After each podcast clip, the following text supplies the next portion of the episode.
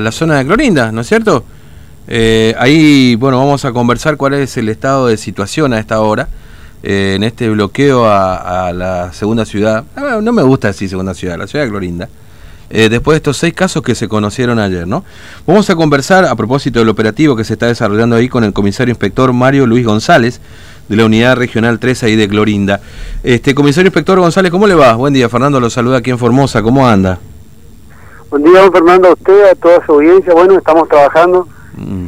eh, obviamente ya con las novedades de ayer y las nuevas disposiciones, bueno, estamos en pleno operativo, mm. eh, como usted recién acababa de mencionar, ¿no? Claro. Hoy, a ver, eh, es decir, los accesos a Clorinda hoy están este, cerrados, digamos, ¿no? Claro, eh, la Ruta Nacional 86 y la Ruta Nacional número 11 tienen variados eh, que están impidiendo el tránsito, salvo situaciones muy puntuales particulares que, mm. bueno, lo estableció ayer el Consejo, ¿verdad? En el documento que daba cuenta de esta medida implementada. Mm. Es decir, eh, por ejemplo, obviamente transporte pasa, digamos, transporte esencial, los transportistas, por ejemplo, que van a Asunción, eso sí, termina pasando o, este o, cómo se maneja digamos o dónde está el control directamente ahí sobre ruta 11 sobre todo que tiene por ahí más movimiento de camiones digamos no claro eh, eh, los vehículos en tránsito internacional y los vehículos de cargas eh, que serían esenciales sí siguen mm.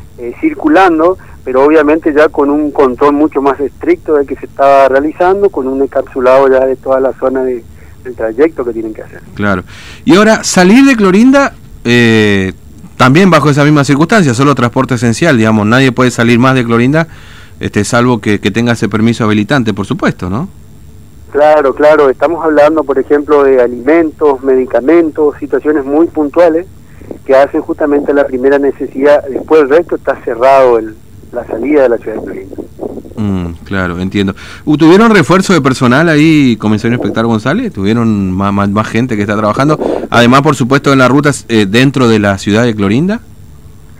Claro, actualmente sobre Barrera, eh, nosotros hemos recibido eh, el respaldo de, efectivos policiales en lo que hace a, la dotación de la gente de la montada y de la gente del destacamento de desplazamiento rápido dentro de la ciudad. Mm. Y en las eh, y en la ruta, en la ruta 86, bueno, está el GEOS también, que se incorporó para el vallado que existe en la zona de Palmasola. Mm. Y el vallado que existe eh, a unos kilómetros ya de Fermín Rolón hacia el Cardinal Sur, yendo a Formosa, sería frente a la unidad penitenciaria aproximadamente. Claro, Además de eso, tenemos destacado en toda la barrera, eh, de manera conjunta con la gente, con el personal de las fuerzas federales, el control con equino y el control eh, con móviles y de infantería, justamente para evitar el paso de personas de origen extranjero a la ciudad de Clorinda. Mm, claro que sí. Este, y, han, digamos, han detectado en estas horas este paso de fronterizo, digamos, personas que hayan ingresado de manera, o intentado por lo menos de manera clandestina, ahí por estos pasos.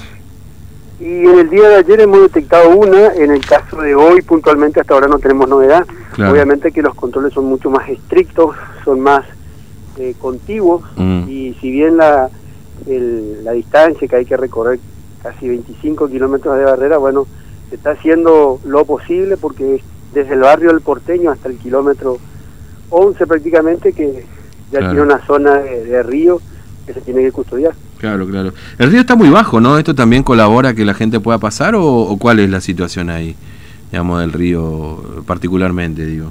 en ahora, prácticamente hay lugares donde es apenas barro, por decirlo así, es apenas barro.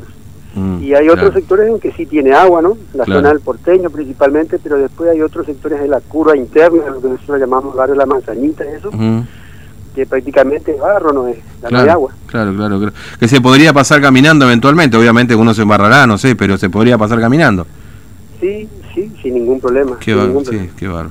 Bueno, este, eh, bueno, González, le agradezco mucho su tiempo, gracias por atendernos, ¿eh?